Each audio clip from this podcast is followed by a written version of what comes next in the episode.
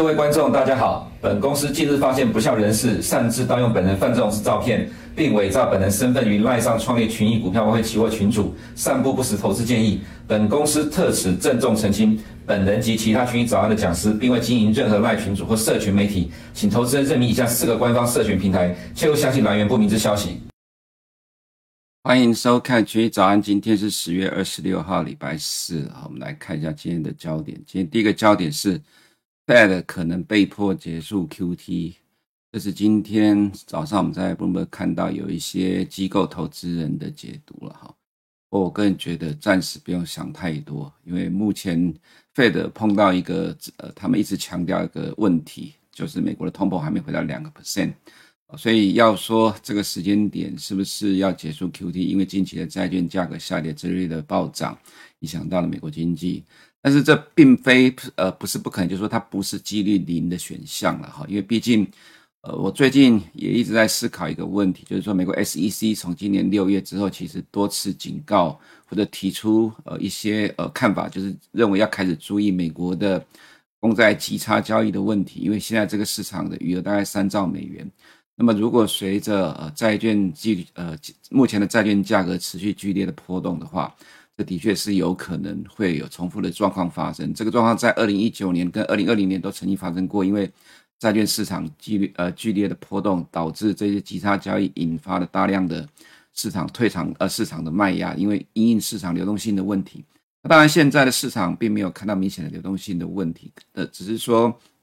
债券价格的下跌，所以呃债券的确是明显的快速下跌。一般市场的反应把它解读成都是呃近期的公债拍卖很多，然后需求很少。那么另外一个呃就是反映经济数据。那么经济数据主要是我在讲的了哈，其实比较少人在提经济数据。但是就像我们在礼拜二所提到的，你看到从七八月以来，基本上呃这个债券殖利率都是跟着呃每一次公布的经济数据。一路往上推升，那么刚好另外一个是今天晚上重点是美国第三季的经济成长率，市场预期是四点五，但是昨天的债券殖利率先涨了，在 Bill Ackman 呃喊了喊话说他空呃他回补了债券的空的部位之后，债券殖率连续两天的下跌，跌完之后今天又呃昨天又涨了，那么这涨我个人觉得不排除了哈，有提前反映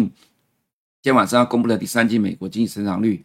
但是哈，这个市场预估值四点五了哈，现在有看到一些说法说，今天晚上数据应该会超过市场预期，有可能是四点九到五点一之间。那么 Bloomberg Nowcast 预估是四点九。那么今天晚上的这个经济成长率数据，原则上哈高于市场预期的几率是很大的。所以昨天的债券殖率先反应了，当然这也呃凸显另外一个非常有可能发生的情况，有没有可能今天晚上的 GDP 公布结果高于市场预期之后，瞬间债券殖利率急喷，喷完之后就开始反映另外一个状况呢？就是在礼拜二 Bill Ackman 跟 Bill Gross 所提到的，今年年底会看到美国经济衰退。那其实啦哈，这个莫衷一是，我只能说你只能去看市场的反应。至少在债券殖利率部分，它今年以来都是一直在反，呃，下半年以来一直都是市场预期的调整，也就是市场原本认为第三季比第二季差，第四季又比第一季差，结果没想到第三季比第二季更好，好到爆成长一倍，所以债券殖率在做这样的一个调整。那么现在的债券市场还在反映这样的一个市场预期，跟原先的预期不一样。可是股市会不会去直接反映第一四季，甚至有可能明年第一季的衰退呢？债市并没有，股市有没有可能？我想这是今天早上媒体所看到这个情况。当然了哈，我们在看经济数据，同时当然多方都要参考。就像我们看到的啊，美国现在所公布的财报，现在看起来第三季的数据也许有可能有机会上修，因为目前所公布数据都不差。那么从现在到明年一整年的呃每季的企业获利成长都是成呃都是往上的，这个角度呢支撑着我们觉得在过去这段时间其实不用太悲观，但是。债券殖利率这个问题，它引发的另外的市场预期，就是刚刚提到的呃不同的预期在市场上的交战，这一直都是主要的焦点。可是另外一个变数呢，它其实正在浮现当中，从九月下旬之后就很明显的哈。那当然我们多少都提过几次，不过看到近期的这样的一个市场动态，我们认为可能更需要去关注这个部分的哈。也就是说，第二个焦点又一家违约了，陈克呃陈阿难救，这指的是什么呢？呃，在美呃台就在呃礼拜二的时间呢，哈，中国官方推出了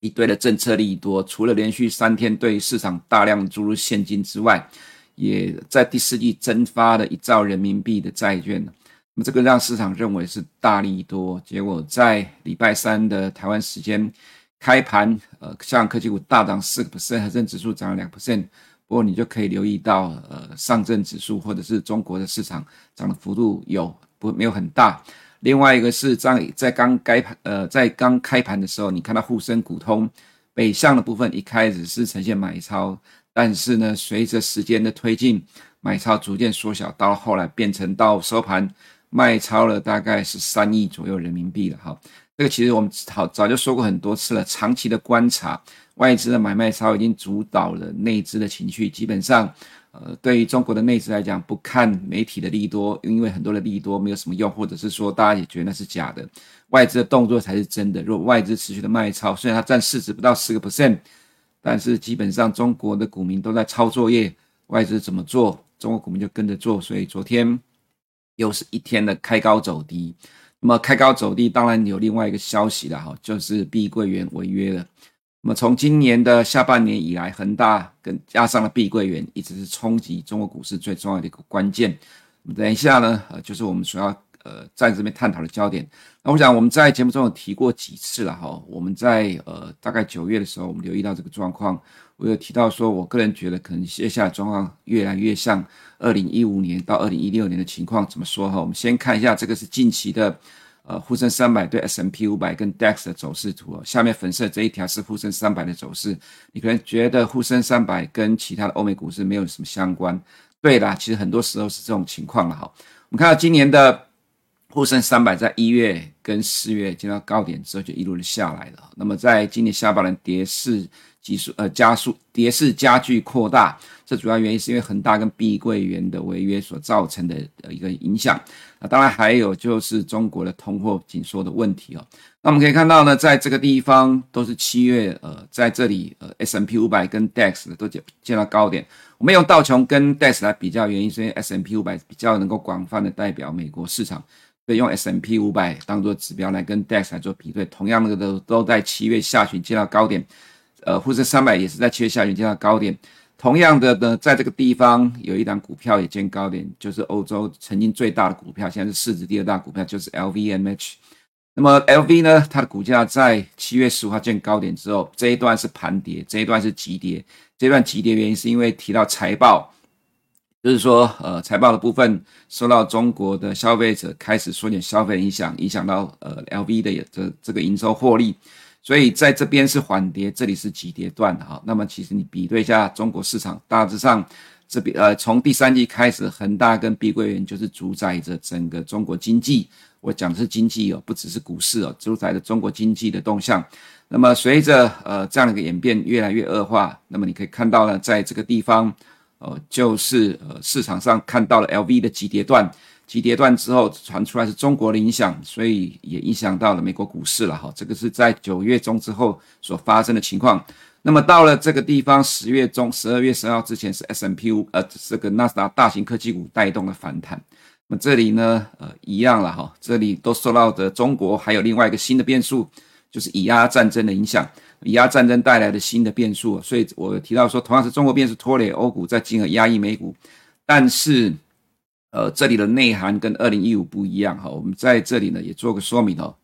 这里是二零一五年的四月哈，欧洲 DAX 呢跟台湾都在同一个时间见高点。中国在六月见高点，当年的中国经济受到了人呃这个人民币大幅度贬值的影响，而受到冲击。那么欧洲经济也因为人民币的关系贬值的关系呢，市场担受呃就是说担忧呃输出通缩，也造成欧洲经济受到影响。那么，因为中国官方用拉抬股市来解决经济问题，结果失败，也造成了破泡沫。在六月崩盘之后，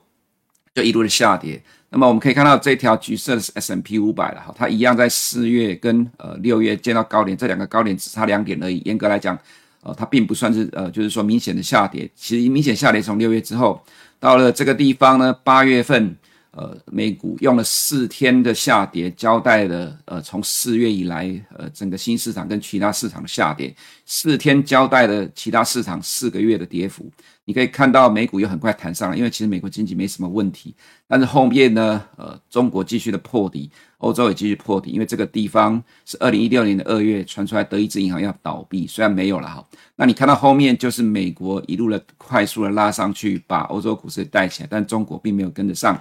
这个指的就是说，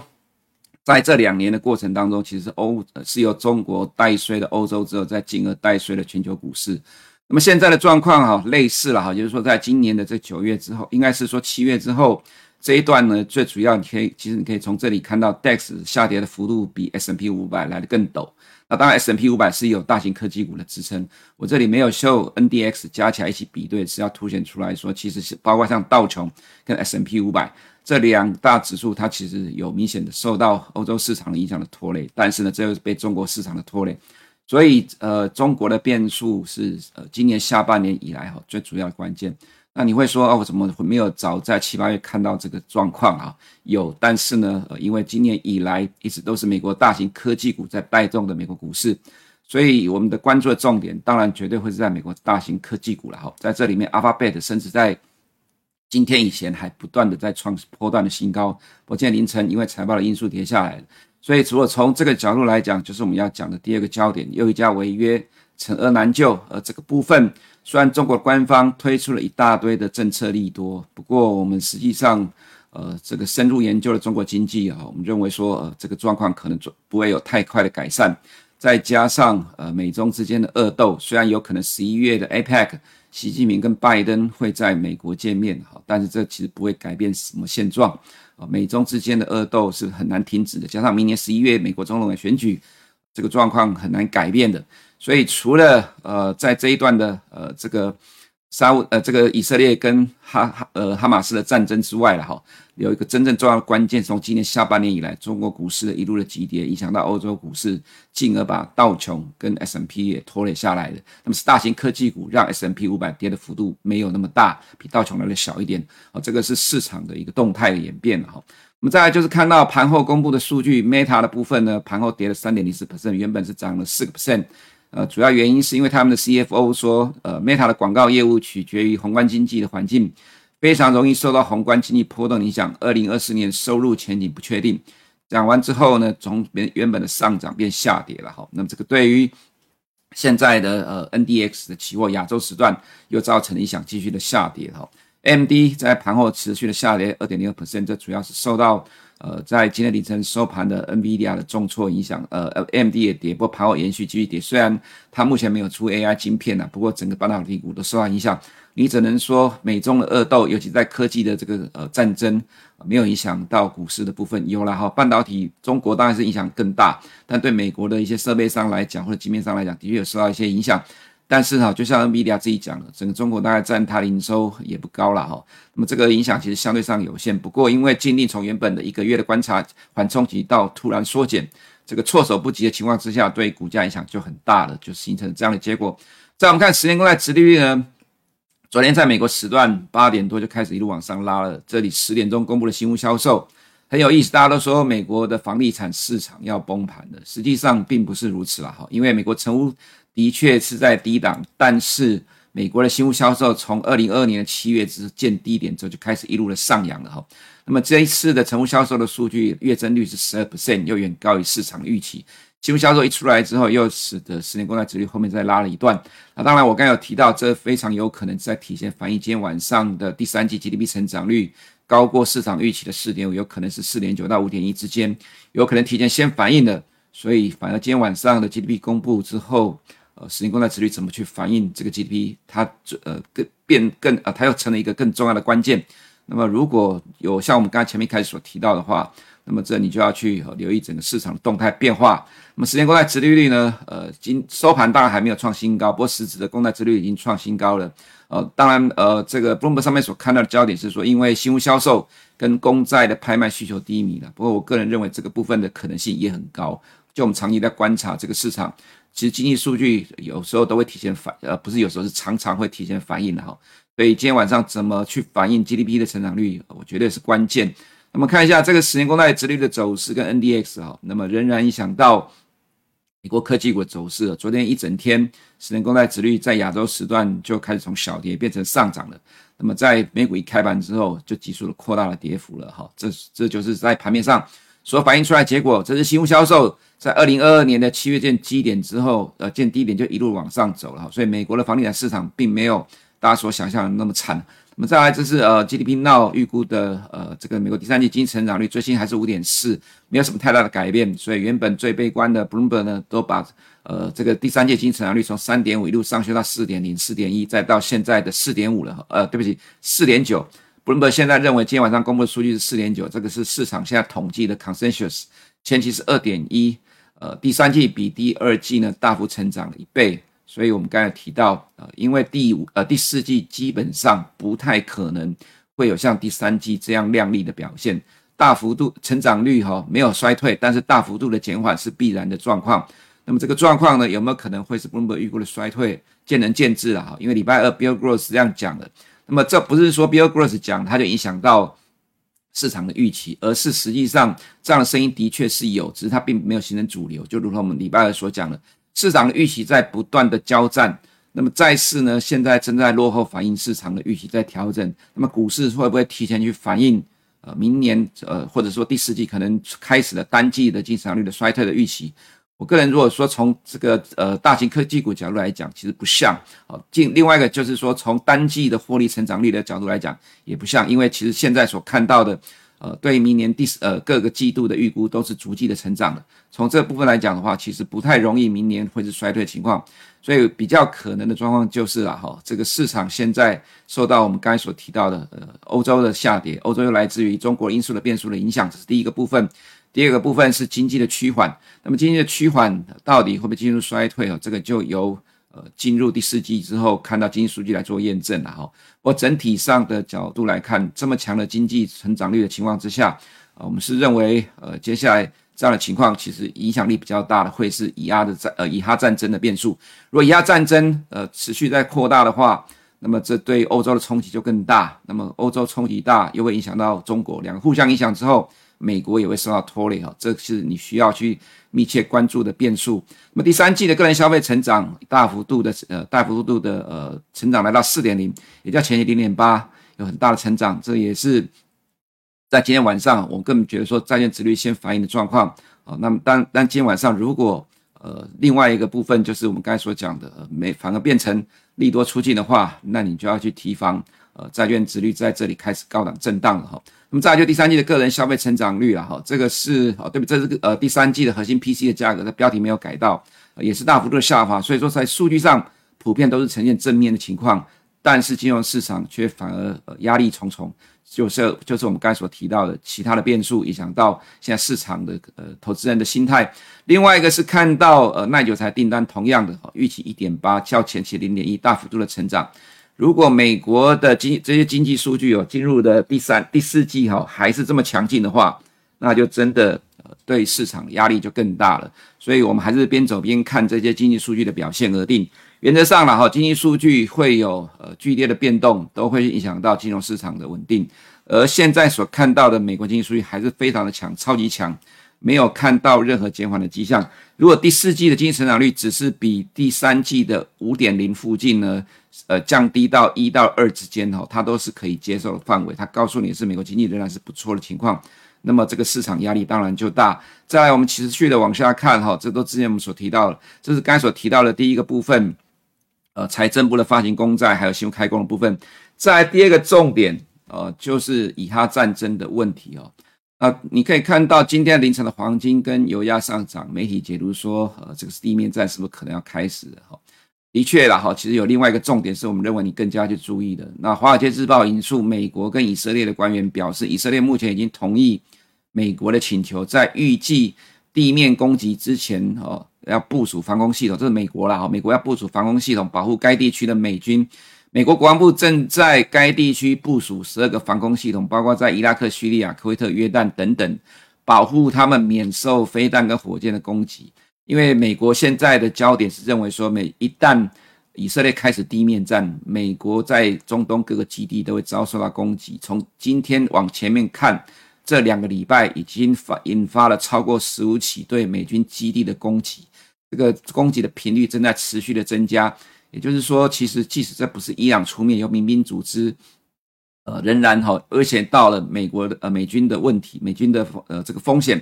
所以美国现在把艾森豪号转向呃呃就转向开往波斯湾，就是要吓阻伊朗。这告诉你的是，美国也担忧，呃，最终虽然伊朗不是正式的呃宣战哦，但是有其他各式各样的民兵组织，这个力量其实也很难去想象这样的一个影呃，对于这个以哈战争的局势的改变。所以这个是现在美国所在做的。美国现在反而要做的第一个优先哦，并不是去支撑以色列，而是去保护美军不在呃以色列启动地面战争的同时被攻击。而且呢，你可以看到拜登的讲话，拜登。这里有提到说，延后地面战仍只是一个问题，是因为拜登的要求。但是呢，拜登他同时也讲到说，他并没有去阻止以色列的军事行动，意思指的就是说，哈，现在呃，美国正在积极部署，避免美军在中东受到攻击。这代表的是接下来受到攻击的可能性很大。所以，呃，今天凌晨的原油跟黄金都上涨，你要去留意到事情有这样的演变跟发展哈。那么明天晚上 P C 的数据是比前期掉的了哈，不过现在可能这个也没有什么太大的帮助了，因为毕竟以哈战争所带来的变数可能会远超过现在的经济数据乐观的情况哦。对于市场的支撑，你必须留意市场的演变的发展。黄金的话，今天涨零点四十 percent，美原油涨了一点九七 percent 哈。那么在我们看到市场的利率动态的部分都没什么太大的改变，所以这里就不再多花时间解释了哈。那么在今天的债券殖利率的上涨，有在提前反映今天晚上公布的呃第三季的经济成长率的部分。那美元的话，今天也谈上来哈，主要是今天晚上 ECB 会议升不升息，对于欧元区的经济都是压力。昨天因为呃这个呃公布了 PMI 呃低于市场预期，所以欧洲的市场下跌，欧洲呃这个美元下。欧元下跌，造成欧洲股市，呃，就是说在这两天有比较呃弱的影响。虽然昨天欧洲股市我呃晚上没有跟着美股在跌了，不过今天凌晨呃今天下午应该也会有受到欧洲市场影响。整体的趋势来看，欧洲经济仍然疲弱，甚至可能面临衰退情况，导致欧元即使反弹，也很可能很难出现破段的一个走势。那么整个欧洲市场，就如我们刚才所提到的，七月这里其实是 LV。先跌下来之后，在那震荡下跌到九月之后的急跌，带动了整个欧洲股市往下走，法国、德国都往下走。这其实背后真正的关键因素都是中国的影响。那么欧洲股市的下跌，又想到道琼跟 S M P 五百就产生了连锁的效应。那么今天呃，明天的盘后呢，会有 Amazon 的财报。那么今天 Amazon 已经先重挫了，跟着 Alphabet 在跌了哈。我们看到道琼的话，呃，从这里看支撑变成压力，两百天线从原来的支撑变成这里的压力。那 S M P 五百。这里守不住两百天均线，不是好现象了哈。再来，我们看到其他的大型科技股的部分，这样走势当然也不好看，所以投资人你还是要比较保守一点。那么 FNG 啊，这是我们常常在讲的，大型股是今年以来上涨的主轴。那么大型股其实一直都走得很强，一直到今天才被 Alphabet 带衰下来。那么这大型的科技股指数有九档，也是高档震荡的盘整。那么，如果照照这种走势来讲的话，其实接下来的状况也不乐观了哈，所以投资人可能还是要提高警觉。NVIDIA 的话，就受到刚才所提到的商务部取消缓冲期的影响，但是如果你从年初的角度来讲，它其实还是涨了将近两百个 percent。不过到这里来看呢，坦白讲有这么多的呃利空，其实我个人也觉得说，你投资人如果真的从年初到现在的话，其实你也应该开始要谨慎一点的，这样可能会比较安全吧哈。那么其他就是 Alphabet 的重挫，就像刚才所提到，它近期都还在创新高，走势最强的 Alphabet 从呃动态的角度来讲，看起来是补跌。当然这种状况对整个科技股就形成了比较不好的气氛了哈，所以你就要留意这样的一个状况的演变。那么回到亚洲市场的部分，那么日本股市尤其是日元突破了一百五，这对于市场是好的，是正面的。不过因为其他的欧美呃受到呃都在跌，所以看起来日本股市也会被压抑。这状况，投资人也是要提高警觉的哈。那么再来就是接下来的重点的重点，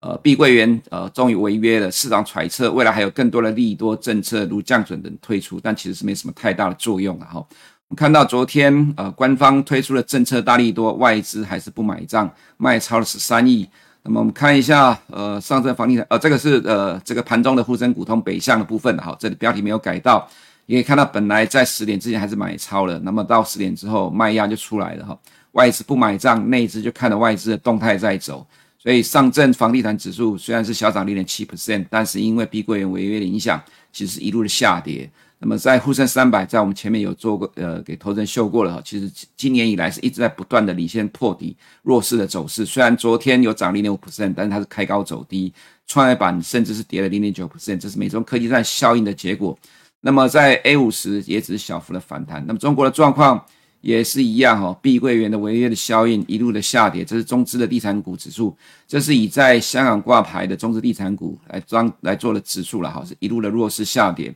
很多科技股虽然呃收盘还是有涨了二点一六 percent，不过今天凌晨的中国 ADR 是跌的，所以没什么意外。今天的港股会跟进 ADR 的动态，所以还是回归到整个房地产的问题了哈。那在台湾，